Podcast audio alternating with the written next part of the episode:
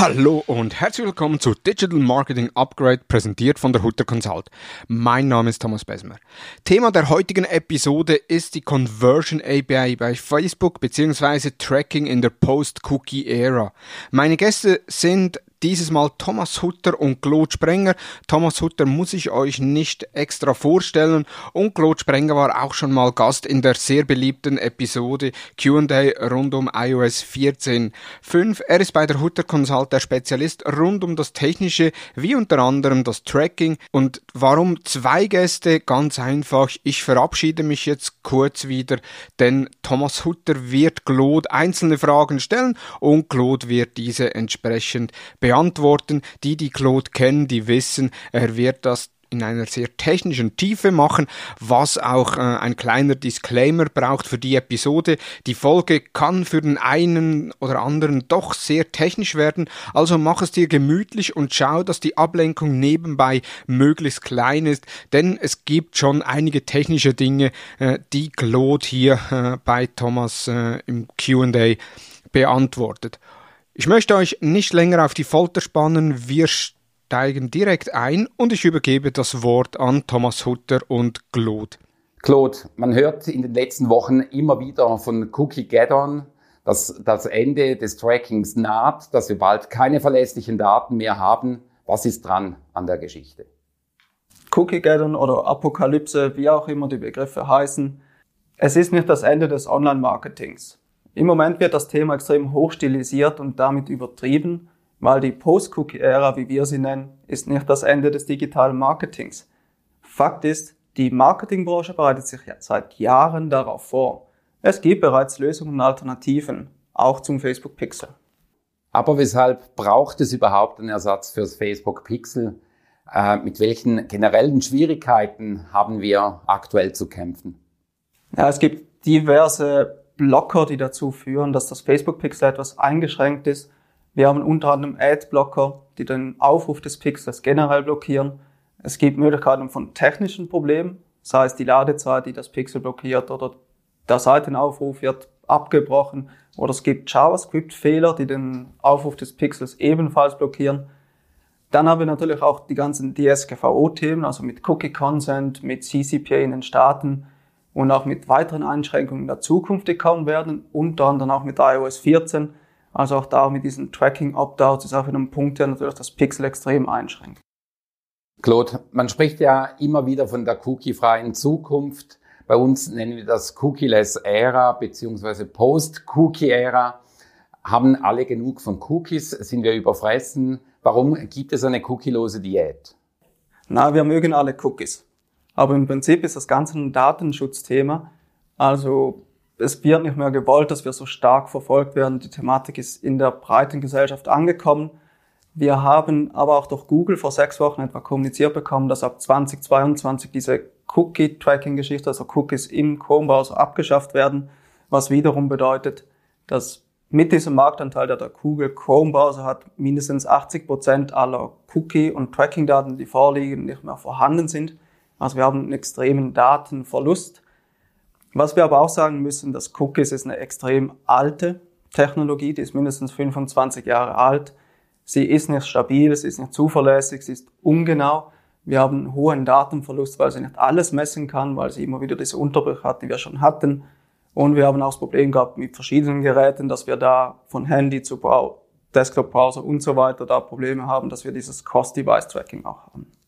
Wir arbeiten bei Hutter Consult ja extrem mit Customer Journeys und Funnel-Modellen.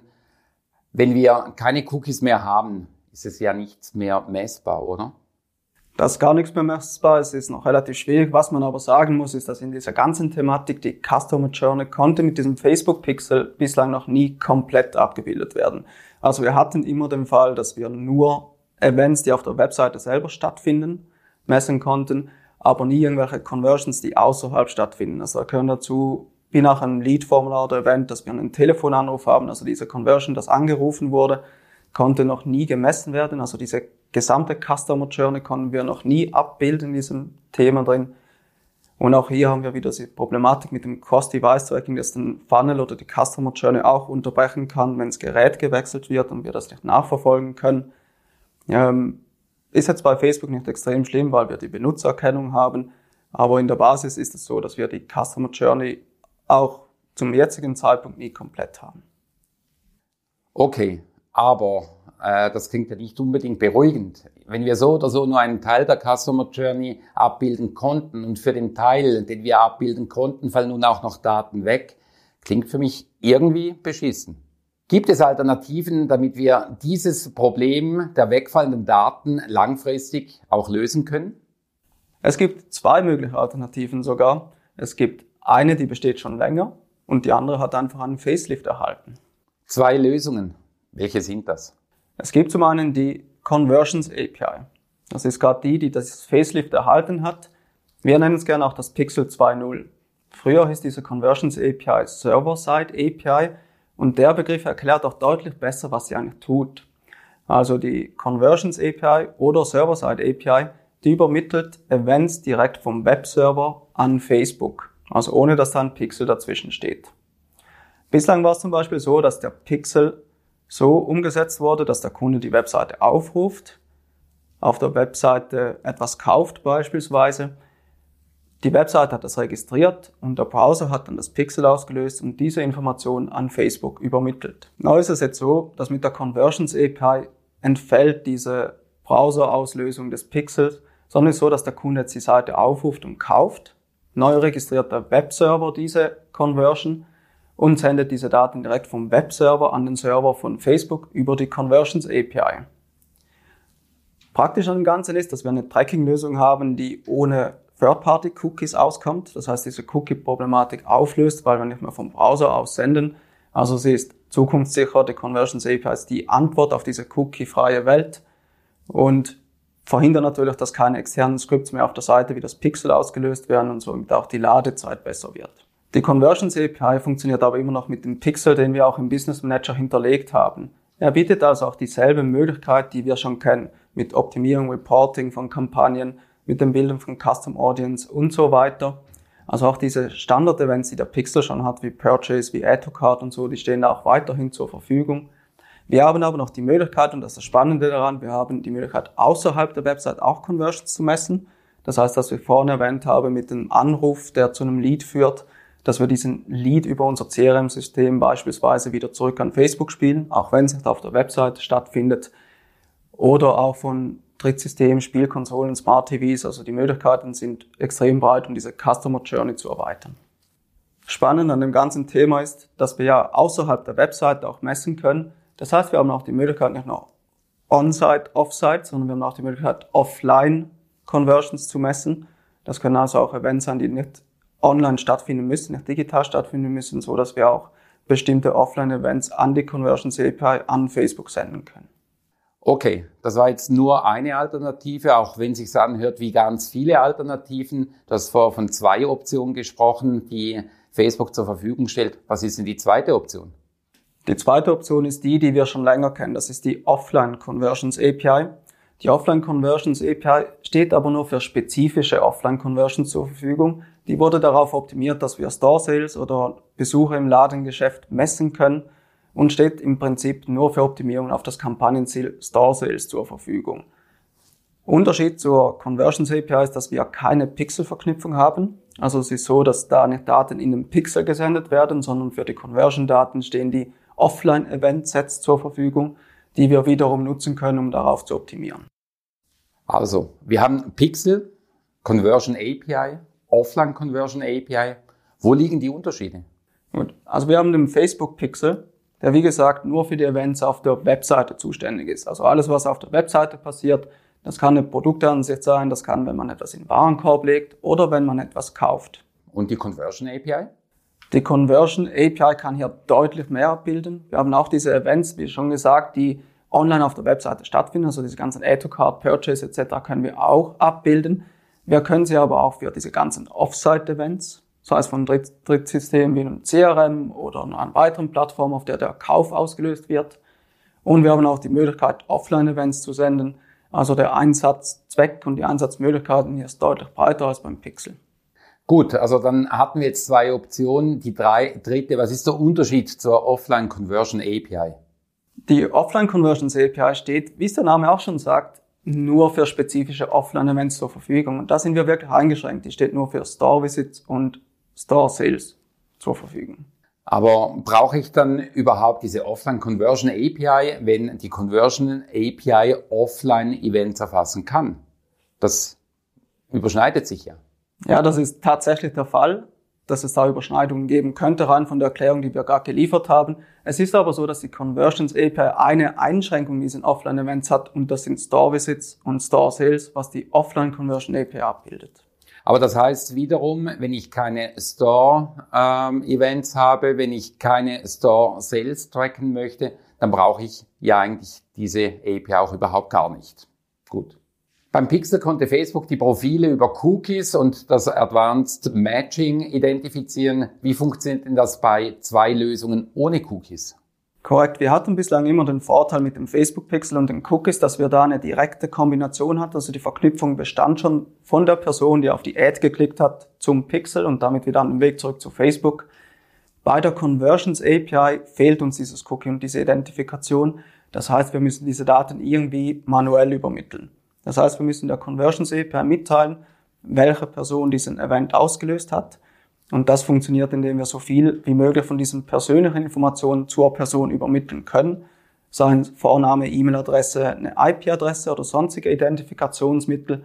Aber im Prinzip, je mehr, desto besser. Voraussetzung dafür ist natürlich, dieser Benutzer muss irgendwie bekannt sein. Also wir brauchen davor irgendeinen Login oder wir brauchen eine Subscription, eine Newsletter-Anmeldung, ein Formular, das er ausgefüllt hat, weil davor kennen wir diese Person nicht. Also wäre es im Umkehrschluss dann auch entsprechend wichtig, dass wir mittelfristig uns Gedanken machen, ob Webdesigns beziehungsweise Customer Journeys, wie sie bei, sie jetzt im Einsatz waren, unter Umständen abgelöst werden.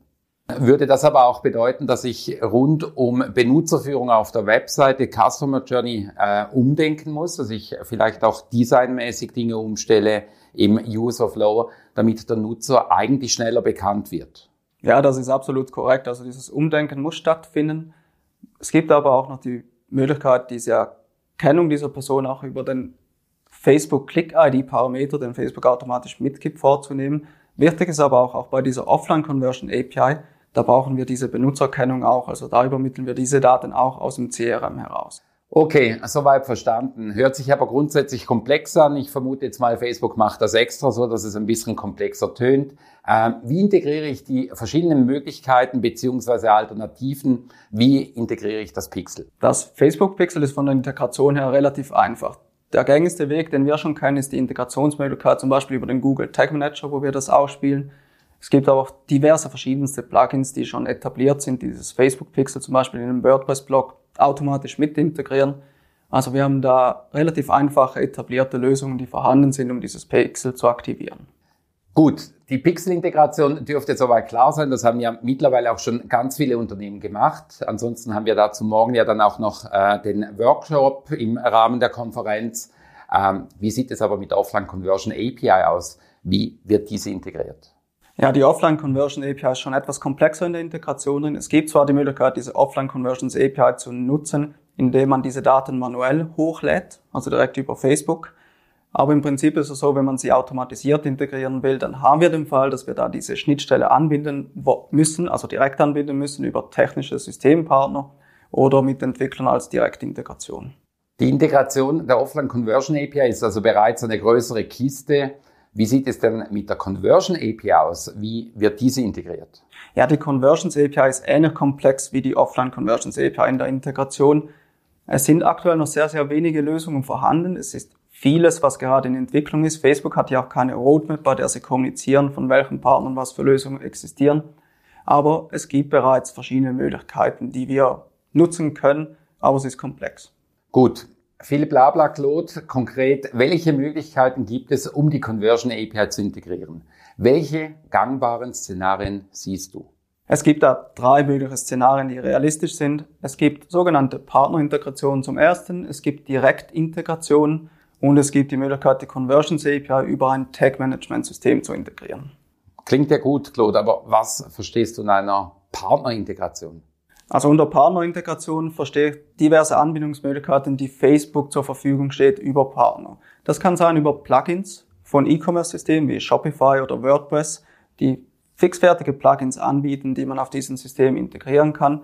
Es gibt aber sogenannte Customer Data Plattformen, die das anbieten. Da gehört Tilian beispielsweise dazu oder Segment, die über ihre API, diese Conversions API bereits mit integrieren können, also dieses Vertagging über diese Systeme bereits funktioniert. Und dann gibt es noch die Systemintegration, die ich auch als Partnerintegration sehe. Systemintegrationen sind klassische Anbindungsschnittstellen wie Integromat, Zapier, die man gut kennt, oder LeadSwitch. Also wir haben auch hier die einfache Möglichkeit zum, von Drittsystemen wie beispielsweise Mailchimp, eine neue Newsletter-Registrierung über Zapier an die Conversions API zu übermitteln.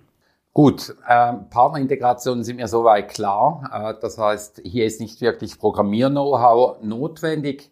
Wie sieht es mit dem zweiten Punkt aus, mit Direktintegration? Muss ich hier programmieren können? Also nicht zwingend so, dass du programmieren können musst, aber du solltest jemanden haben, der programmieren kann. Also bei Direktintegration, da steht immer eine Eigenentwicklung dieser Anbindung der Conversions API dahinter. Also es ist eine direkte Integration in die Website, es ist eine direkte Integration ins CMS, ins CRM, wo auch immer, dass man es integriert haben will.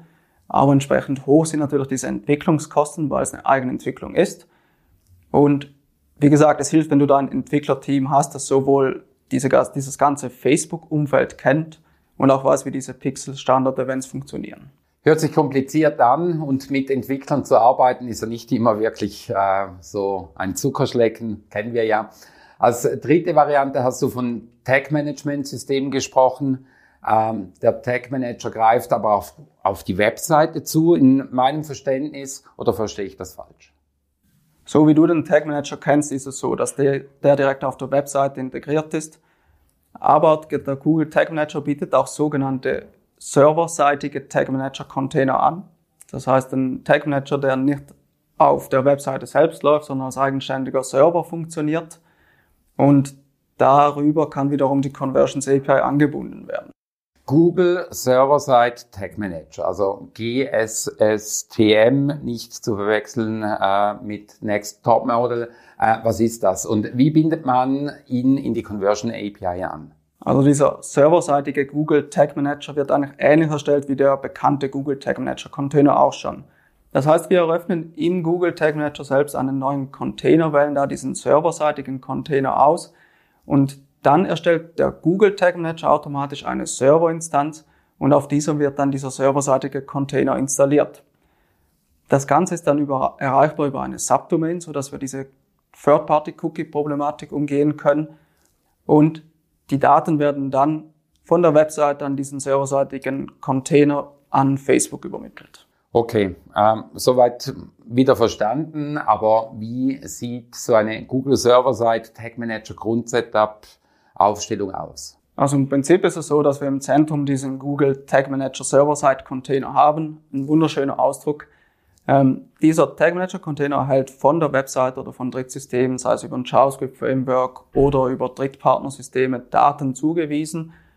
Was auch eine Alternative ist, dass wir da diesen klassischen Web-Container, den wir schon kennen von Google Tag Manager, dass wir über diesen auch Daten in diesen Server-Side-Container senden. Im Tag Manager werden dann diese Daten verarbeitet, so dass sie dieser Server-Side-Client nutzen kann und der bindet dann diese Daten wiederum an die Conversions API oder an weitere Systeme an. Okay, also der Google Server-Side Tag Manager, der arbeitet mit Containern. Bei uns in der Schweiz Container sind ja Abfallsammelbehälter. Du würdest trotzdem darauf setzen. Absolut, weil in diesem Umfeld von Google Tag Manager ist es so, dass ein Google Tag Manager immer mehr Container enthält. Also ja, Container ist der korrekte Begriff dafür. Okay, ähm, das war jetzt die Kurzfassung. Wie sieht nun aber konkret äh, bei der Umsetzung von Google Server-Side Tag Manager, wenn man den einsetzt, der Prozess aus? Ja, jetzt gehen wir etwas tiefer ins Detail, wie dieser serverseitige Tag Manager aufgesetzt werden kann, um diese Conversion API anzubinden. Grob in der Übersicht ist es so, dass wir die Schritte durchführen, dass wir zuerst diesen Server-Side-Container stellen, dann diese Subdomain hinterlegen, falls notwendig und sinnvoll wie bei Shop-System diesen Data Layer auf der Website integrieren, dass wir diese Shop-Daten wiederum verarbeiten können. Dann im nächsten Schritt wird der Web-Container auf der Webseite platziert, damit diese Datenübermittlung zum Server-Container wiederum stattfinden kann. Und im letzten Schritt ist es dann so, dass wir noch diesen Server-Container an die Conversions API anbinden müssen, damit wir dann abschließend noch testen und live schalten können. Okay, hört sich somit ganz einfach an. Möglicherweise sind es doch noch ein paar Schritte mehr, als du sie erwähnt hast. Wie sieht der Prozess detailliert aus? Äh, beginnen wir da gleich mal mit dem neuen Container im GTM erstellen. Ausgangslage, um diesen Server-Container zu erstellen, ist ein Google Tag Manager im Grundsetup. Das heißt, wir brauchen einen Google Tag Manager, um darin einen neuen Container zu erstellen und auszuwählen, dass wir da einen serverseitigen Container erstellen wollen. Google Tag Manager bietet uns dann direkt an, dass wir da einen Server zur Verfügung stellen wollen, auf dem dieser serverseitige Tag Manager zur Verfügung stellt. Das Ganze nennt man Tagging Server. Ähm, den müssen wir dann mit einem Abrechnungskonto verbinden. Falls noch keines existiert, müssen wir eins einrichten und hinterlegen. Aber darüber wird dann relativ in einem einfachen Prozess dieser serverseitige Tag Manager erstellt. Okay, Abrechnungsinformationen. Also gerade im Facebook-Marketing-Umfeld, wo ja ursprünglich alles mal kostenlos war, äh, warum Abrechnungsinformationen? Äh, kostet ein GTM-Server etwas? Dafür muss man wissen, dass dieser serverseitige Google Tag Manager auf einer Serverinstanz läuft. Also da ist ein effektiver Server in der Google Cloud vorhanden, auf der der installiert wird. Und gerade bei kleineren Seiten mit wenig Traffic ist es aber so, dass Google hier ein Gratisangebot zur Verfügung stellt, das man nutzen kann wenn man aber diesen Traffic überschreitet oder diese Limitierungen überschreitet, die Google bietet, dann muss man auf ein kostenpflichtiges Modell umsteigen, also gerade größere Seiten. Und da kann es sein, dass man dann eins bis drei von diesen Serverinstanzen braucht und die kosten jeweils zwischen 30 und 50 Euro. Also im Endeffekt kosten dann aber auch wieder überschaubar. Soweit gut. Prozessschritt zwei Subdomain hinterlegen, hast du genannt. Genau, also dieses Subdomain ist wichtig, weil wir ja auf diese Third-Party-Cookies verzichten wollen. Das heißt, wir müssen mit unserer eigenen Domain arbeiten und müssen diese Domain diesem Tag Manager hinterlegen.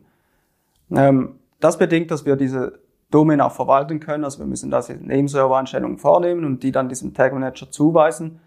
Wichtig in diesem Prozessschritt ist einfach, diese Domain muss davor in der Search Console von Google verifiziert sein und diese Domain kann nur hinterlegt werden, wenn ich mit demselben Account eingeloggt bin im Tag Manager wie auch auf der Search Console. Klassisches Beispiel für so Subdomains sind api.domain.com oder collect.domain.com, also irgendwas, was darauf schließen lässt, dass eine API dahinter steckt. Gut, okay. Subdomain hinterlegen geht soweit für mich klar. Du hast von Datenübermittlung gesprochen. Äh, wie sieht das aus? Für die Datenübermittlung müssen wir die Verbindung herstellen von Webseite zu diesem Server-Side-Container. Bei E-Commerce-Shops ist es so, dass wir dafür die Basis legen mit dem Data Layer, der hinterlegt wird, aber der ist meistens für Google Analytics bereits im Einsatz. Und dann geht es eigentlich darum, dass wir zwischen diesem Tag Manager Web Container eine Datenübermittlung zum Tag Manager Server Container herstellen, damit diese Daten da ankommen. Okay, Datenübermittlung ist für mich soweit auch gefixt. Äh, nun hast du als nächsten Prozessschritt Conversion API anbinden bemerkt. Äh, wie geht das? Ja, wichtig ist für die Conversions API, wir haben gewisse Voraussetzungen, die wir erfüllen müssen. Also, da die Conversions API einen Pixel Daten sendet, brauchen wir erstens mal einen Pixel. In den meisten Fällen sollte er schon existieren. Sonst hat man irgendwas falsch gemacht im Tracking bisher. Dann muss man ein sogenanntes Conversions API Token erstellen. Das heißt, einen Zugriffsschlüssel für die Conversions API, die mit dem Pixel verknüpft ist. Das passiert im Events Manager. Und dann braucht man, und da bewegen wir uns jetzt auf diesem serverseitigen Tag Manager Container, da müssen wir jetzt diese Conversions API, diese Aufrufe integrieren. Und dafür stellt Facebook seit kurzem ein eigenes Tag Template, nennen sie das, zur Verfügung.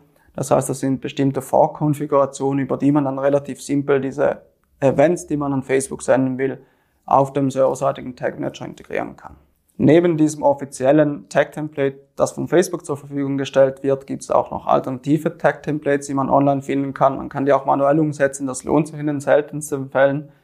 Aber wir empfehlen hier, dass man dieses offizielle von Facebook nutzt. Wichtig dabei ist, dass dieses Facebook Tag Template mit Google Analytics 4 Tags funktioniert.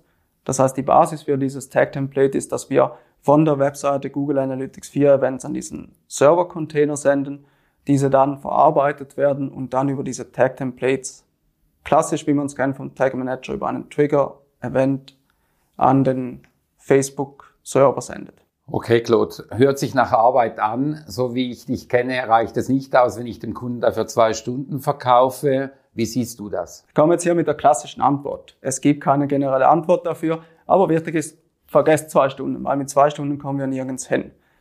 Ähm, das Ganze ist abhängig von der Art von der Umsetzung. Wenn wir auf diese Integrationsmöglichkeit von diesem Plugin zugehen, wie beispielsweise für WooCommerce, dann ist diese Integration simpel, weil das alles automatisiert passiert. Also diese Aufsetzen der Conversions API beim Plugin ist schnell.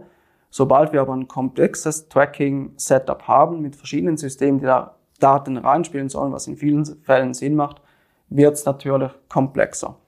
Und wenn wir das dann das Ganze betrachten, dann müssen wir im Vorgang auch das ganze Konzept anschauen, also wie funktioniert dieses Tracking, was für System wollen wir anbinden, wo liegen diese Daten, haben wir Kontrolle über diese Daten und die technische Infrastruktur muss auch beachtet werden.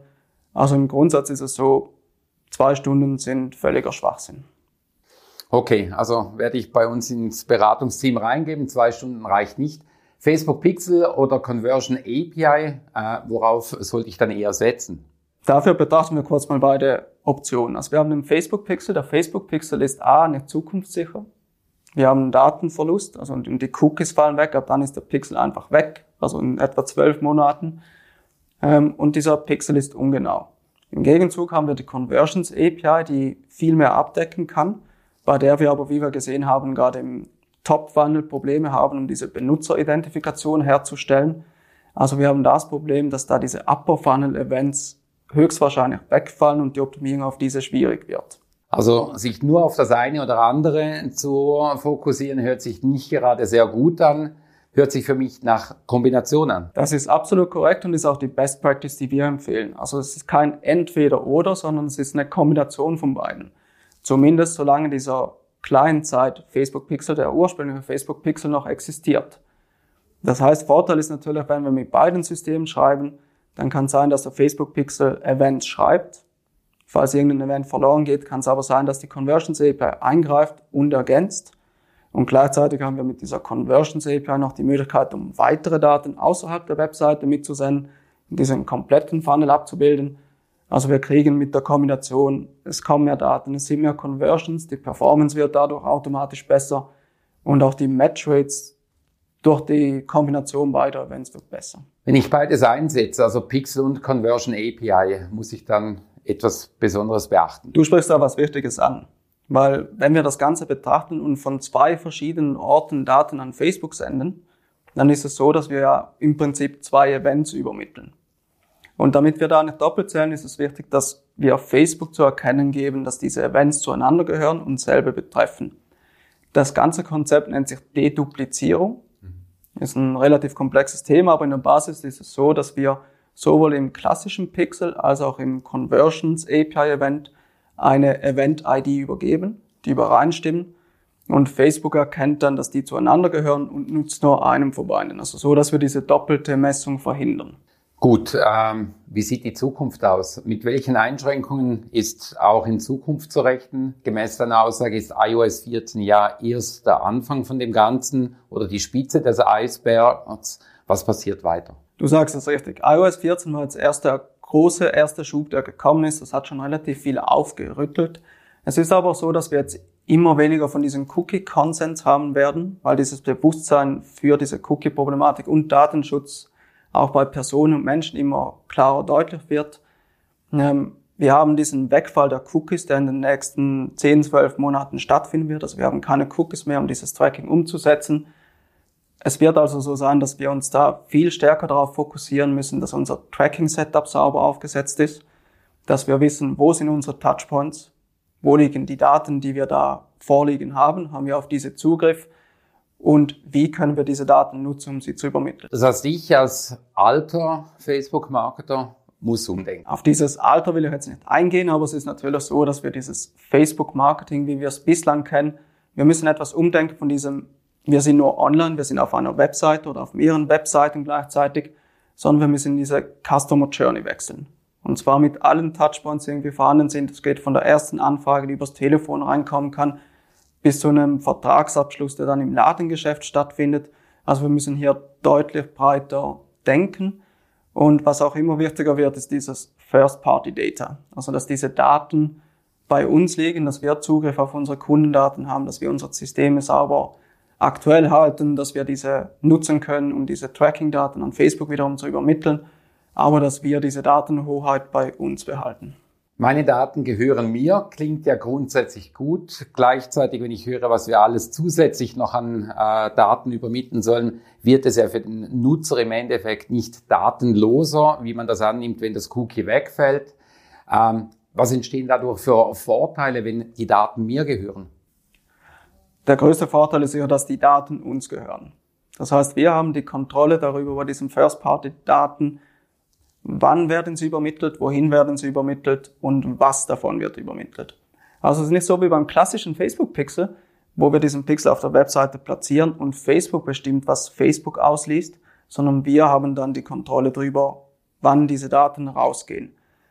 Gerade bei Branchen, die mit sensiblen Daten arbeiten, wie Versicherungen oder Banken, die deshalb jetzt oft auf den Facebook-Pixel verzichtet haben, bietet das natürlich die Möglichkeit, durch diese Kontrolle über die Datenübermittlung vielleicht doch auch mit Facebook intensiver zusammenzuarbeiten. Vielen Dank, Claude, für die detaillierten Ausführungen und den Ausblick. Ähm, mir ist das Thema nun definitiv ein bisschen klarer geworden, weiß nun, ab welchem Punkt ich die Segel auch streichen muss und dir einen Asana-Task zuweisen kann. Ich bin froh, äh, dass ich mich mit den alten Facebook-Marketing-Themen weiter befassen kann und mich nicht um diese technischen Dinge kümmern muss. Viel mehr zum Thema Cookie-less Era oder Post-Cookie-Tracking findest du bei uns im Blog. Wir haben dazu bereits einiges publiziert und werden noch mehr dazu veröffentlichen. Vielen herzlichen Dank für deine Aufmerksamkeit. Ja, das war Conversion API Tracking in der Post-Cookie-Ära mit Thomas Hutter und Claude Sprenger. Ich denke, mit dem Disclaimer am Anfang habe ich nicht übertrieben, dass die Folge doch etwas technischer wird. Gerne könnt ihr die Folge natürlich auch erneut anhören oder auf thomashutter.com gibt es zur Conversion API weitere Beiträge. Noch kleine Werbung zum Schluss. Wir von der Hutter Consult haben neben unseren sehr beliebten LinkedIn Marketing und Ad Seminaren weitere spannende Seminare rund um LinkedIn erarbeitet. Im LinkedIn Seminar für Unternehmen lernst du deine LinkedIn Auftritt professionell zu gestalten und bekommst einen ersten Einblick in den Kampagnenmanager. Im LinkedIn Marketing Seminar für Human Resources wird auf die Bedürfnisse von Personalrecruitern und Personalabteilungen eingegangen und es gibt auch noch LinkedIn-Ads für die Lead-Generierung, wo auch Claude Sprenger dabei sein wird und mit einzelnen APIs euch aufzeigt, wie man LinkedIn äh, Lead Ads optimal mit eurem CRM verbindet. Weitere Informationen rund Weitere Informationen rund um die LinkedIn-Seminare und mehr Informationen unter seminar.hutter-consult.com. Weitere LinkedIn-Seminare, mehr Informationen zu den einzelnen Seminaren und die Anmeldung findet ihr unter seminar.hutter-consult.com. Vielen Dank für das Zuhören. Ich freue mich, wenn du das nächste bei Vielen Dank für das Zuhören. Ich freue mich, wenn du das nächste Mal wieder mit dabei bist. Am Montag geht schon weiter mit den Social Advertising News, die wichtigsten News aus der Vorwoche und dann übernächste Woche am Freitag wieder mit der nächsten Digital Marketing Upgrade. Podcast-Episode. Vielen Dank fürs Zuhören und ich freue mich, wenn du am Montag wieder dabei bist, wenn die Social Advertising News der letzten Woche bzw. dieser Woche kompakt zusammengefasst und eingeordnet werden. Vielen Dank und